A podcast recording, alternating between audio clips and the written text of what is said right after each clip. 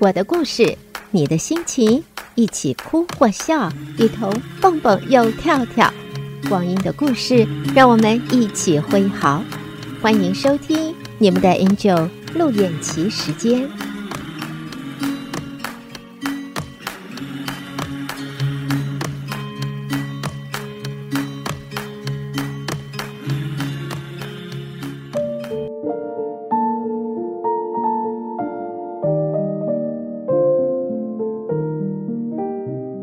亲爱的听众朋友，大家好，我是陆燕琪，感谢收听 AN 一零五零德州中文台光阴的故事。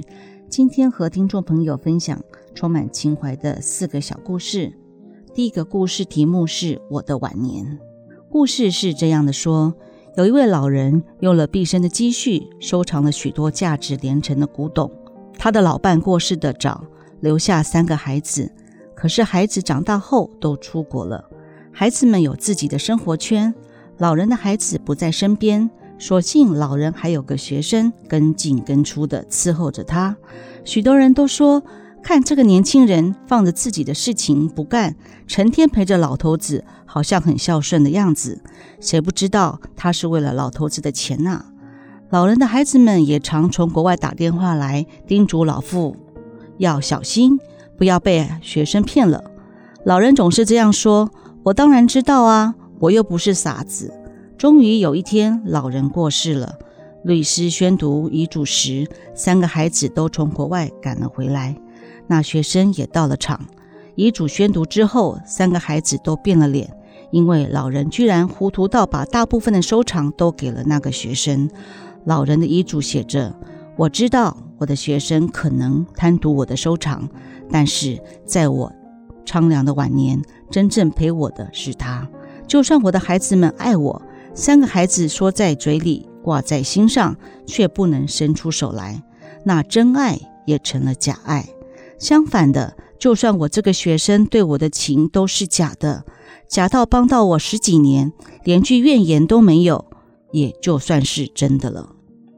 第二个故事题目是最大的炫耀。故事是这样的说。有一位老头骑着三轮车碰撞了路边停的一辆跑车，老头正愁眉苦脸时，这时走过来一个路人。路人问老头：“你赔得起吗？”老头说：“我赔不起呀。”路人说：“赔不起，你还不跑？等人家来找你算账吗？”老头欲言又止，最后还是一步三回头的看了。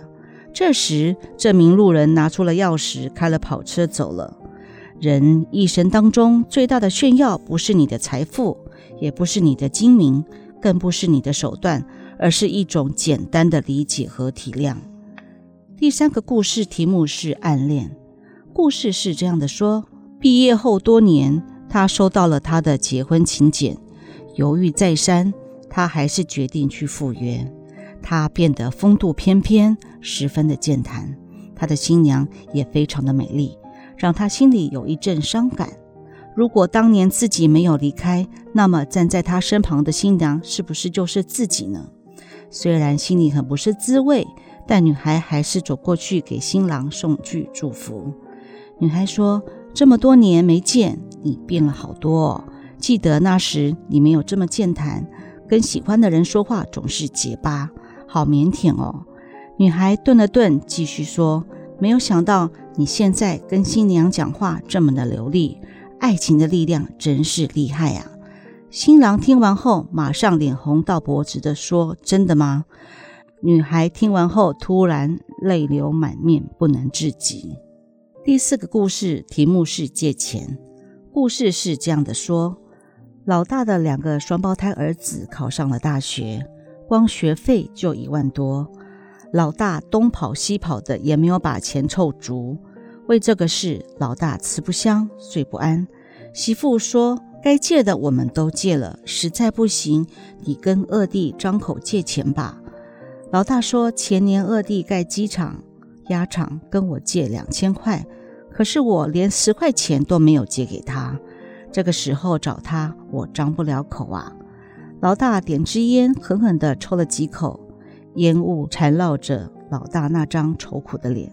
这时有人敲门，老大开门一看，竟然是二弟。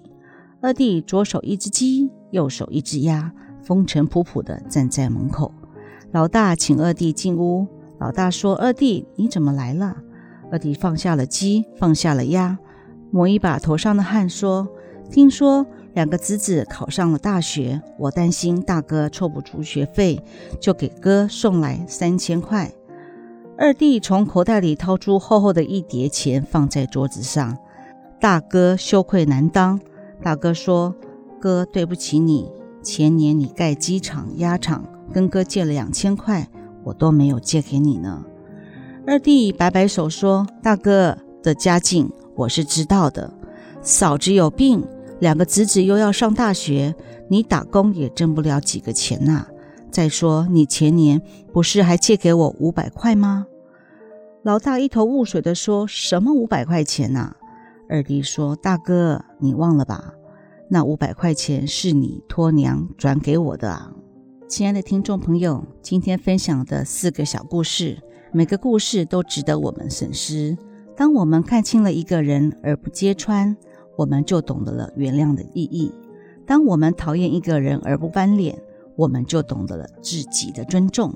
活着总有我们看不惯的事情，也有看不惯的人。茶不过两种姿势，浮和沉；饮茶的人不过两种姿势，拿起和放下。人生如茶，沉时。坦然，浮时淡然，拿得起也需要放得下。在生活当中，我们不要惊动他人的幸福，因为幸福也是一个人的隐私。在你眼中看的是一种苦难，在别人的心中，也许正是一种幸福呢。这种幸福无关荣华富贵，无关名誉地位，有关的只是一种心灵感应和默契。又是新的一年的开始。过去的事，过去的人，我们笑笑就好；现在的事，现在的人，我们尽心就好；未来的事，未来的人，随缘就好。请不要抱怨自己不幸福，因为世界上仍然有很多人连温饱都没有。我们懂得知足，心存感恩，才是最大的幸福。祝福德州中文台的听众朋友，二零二三年幸福安康一整年。